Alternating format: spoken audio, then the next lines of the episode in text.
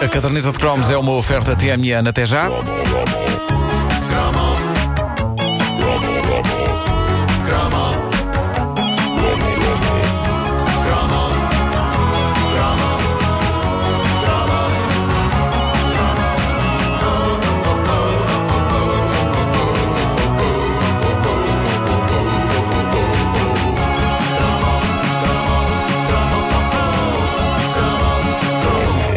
Os iogurtes sempre foram parte importantíssima das nossas vidas e já aqui nós celebramos esse eh, instrumento mítico da década de 80 que era a iogurteira. Eh, não havia casa que se precisasse que não tivesse essa maquineta milagrosa. Mas os anos Nunca 70 e tive. 80 Vai, maravilhoso. Os melhores iogurtes de Nunca sempre. tive. Nunca eram- tive. E eu e ainda tra- choro E traziam, nisso. traziam os seus próprios boiõezinhos Sim, com uma sim. tampa. Tão bom. Ai, que giro. Wanda, compra-me no Natal. Está bem. É uma bonita prenda de Natal, acho que se deu muito naquela altura, eh, no Natal. Mas não havia casa que não tivesse essa máquina Vai, milagrosa. tens Mas noção que vais levar com um os- iogurteiros? Já está. Aliás, vamos, cada um de nós vai te dar uma. Vais ficar com, com três iogurteiras. Bom, mas os anos passar para 70 chamar o cão. Sim. e, e 80 são anos de grande fulgor também para os iogurtes que se compravam já feitos. Graças à página Facebook da Caderneta de Cromos, ouvintes desta rubrica devolveram-me à memória marcas há muito arrumadas eh, numa zona recôndita da minha mente, onde o sol não brilha e onde o iogurte azeda. Ah, e isto é poesia. E ao lembrar-me, eu praticamente senti o paladar desses iogurtes nas minhas papilas gustativas. Eu adoro quando os ouvintes me fazem isso. Isso e massagens nas costas. Se alguém se quiser chegar à frente para isso, acontece? força. Uma vez ou outra. Bom, ah, mas não, nós já tínhamos. Connosco, eh, não. É uma, é uma injustiça. Vocês têm que pedir com mais jeitinho.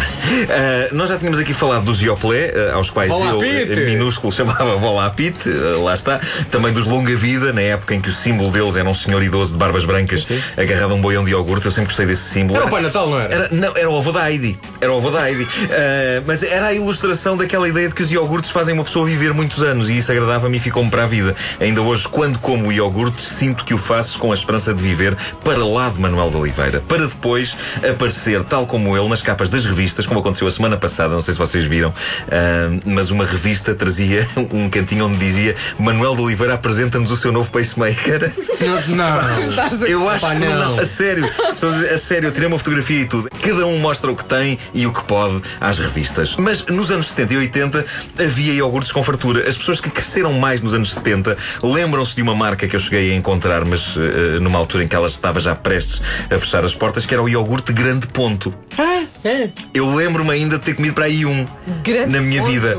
É um péssimo nome para um iogurte. Eu nem sei o que é um grande ponto aplicado a um produto alimentar. Grande ponto usa-se para definir um tipo que é bem disposto e que conta piadolas em jantares. Esse tipo é um grande ponto. Mas era, era duas palavras ou uma só? Grande ponto. Não eram duas. Grande ponto. Claro, não na, na altura ainda juntavam nenhuma. palavras como se fossem eh, endereços de net. Vê-se mesmo que cresceu já na, na era do- dos computadores e isso. Disseste que cresceu? Eh, não, não. Bom, eh, no que toca a iogurtes, Mau! a iogurtes desaparecidos, eu era fã, em especial, do iogurte Veneza. Pai, vocês digam-me que se lembram do iogurte Veneza. Lembro perfeitamente, não. Ai, pá, que infância. Lembro-me de uma gelataria nos restauradores que é veneziana. Os primeiros iogurtes que eu comi na vida foram os iogurtes Veneza, o prazer à sua mesa. Dizia, a publicidade dizia Estás isto. a inventar. Era uma época em que toda a publicidade tinha de rimar, sob pena dos criativos irem para a cadeia. Porque havia uma, uma polícia de rimas. Era um departamento da polícia só para isso ser feito. Claro que sim. Ah, eu não sei se era. Era brigada não, de rimas e ah, armadilhas. Era. rimas e armadilhas. Bravo! Aplaudo esse trocadilho com gosto. Também não exageres, não é? Não foi mal. Foi mais ou menos. Eh, os iogurtes eram boiões Veneza. de- de- de eram os boiões de vidro? Ah. Eh, os iogurtes Veneza, eh, não sei se eram ou não saúde, mas eu percebo melhor que se chame Veneza a um iogurte do que Grande Ponto. Veneza é o tipo de nome que se pode dar à confiança a qualquer coisa porque ela fica logo com uma aura mágica e romântica espetacular. Depois uma pessoa vai a Veneza, como já me aconteceu, aquilo é bonito sem dúvida, mas a água dos canais onde andam as gôndolas é bastante suja e vê-se um ao outro rato a boiar. Eh, mas, mas pronto, saúde à mesa ou não, os iogurtes Veneza sabiam bem à brava, vinham em de vidro, a gente sabia qual era o sabor através da cor da tampa. Lembro-me que havia um de framboesa que era particularmente gostoso e eu, uh, I pity da fool, que não se lembra dos iogurtes Veneza. E vocês não se lembram. Tenho pena de vocês. Os iogurtes Veneza vinham num boião de vidro, eh, uma tradição que voltou felizmente há uns anos, depois de muito tempo a vivermos só com caixas de plástico, o que não significa que não tenhamos sido felizes com o plástico. Toda a gente recorda com estima os incríveis iogurtes Vigor das caixas quadradas. Opa. Os Vigor naturais tinham flores na tampa, o que durante uns anos me fez acreditar que se comesse um mal me quer, aquilo ia saber a iogurte natural. Nada como experimenta, claro. Ah, para comprovar. Um dia Então? numa, numa saída com a turma da primária, comi um mal me quer, não só não sabia a iogurte natural, como por pouco não fui picado por uma vespa.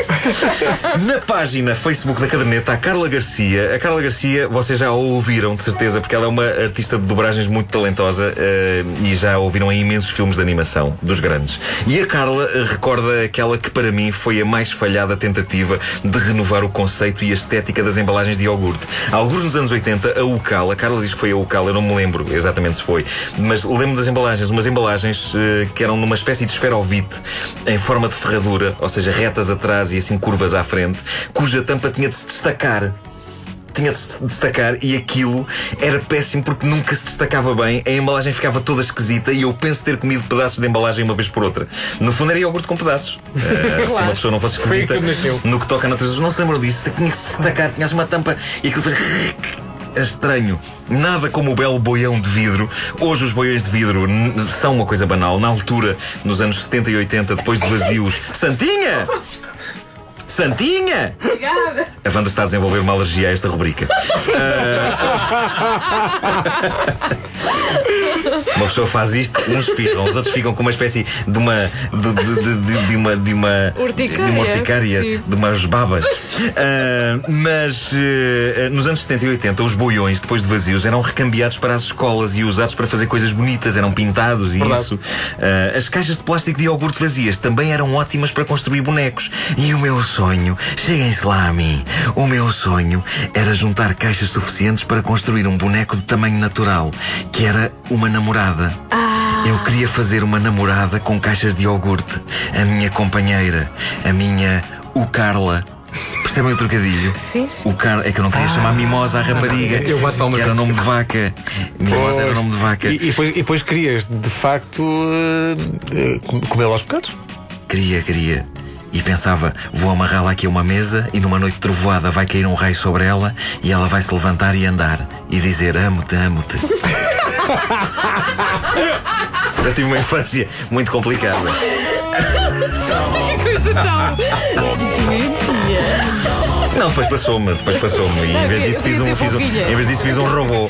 Um, um robô.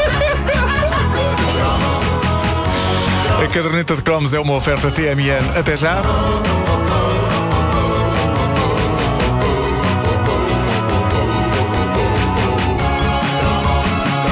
A infância infeliz de tantos ouvintes da rádio comercial que estão no Facebook a dizer que nunca tiveram iogurteira. Meu Deus, como é possível? É possível. Tão bom. E Também nunca, ti- também nunca tiveste? crescemos e somos pessoas normais. É. Vá lá, mais ou menos. Mas é muito lamentável Mais ou menos. isso. Iogurteira era fundamental. Quero comprar. Ainda há? Não. Deve haver. Melhor ir ao supermercado. Como- Talvez.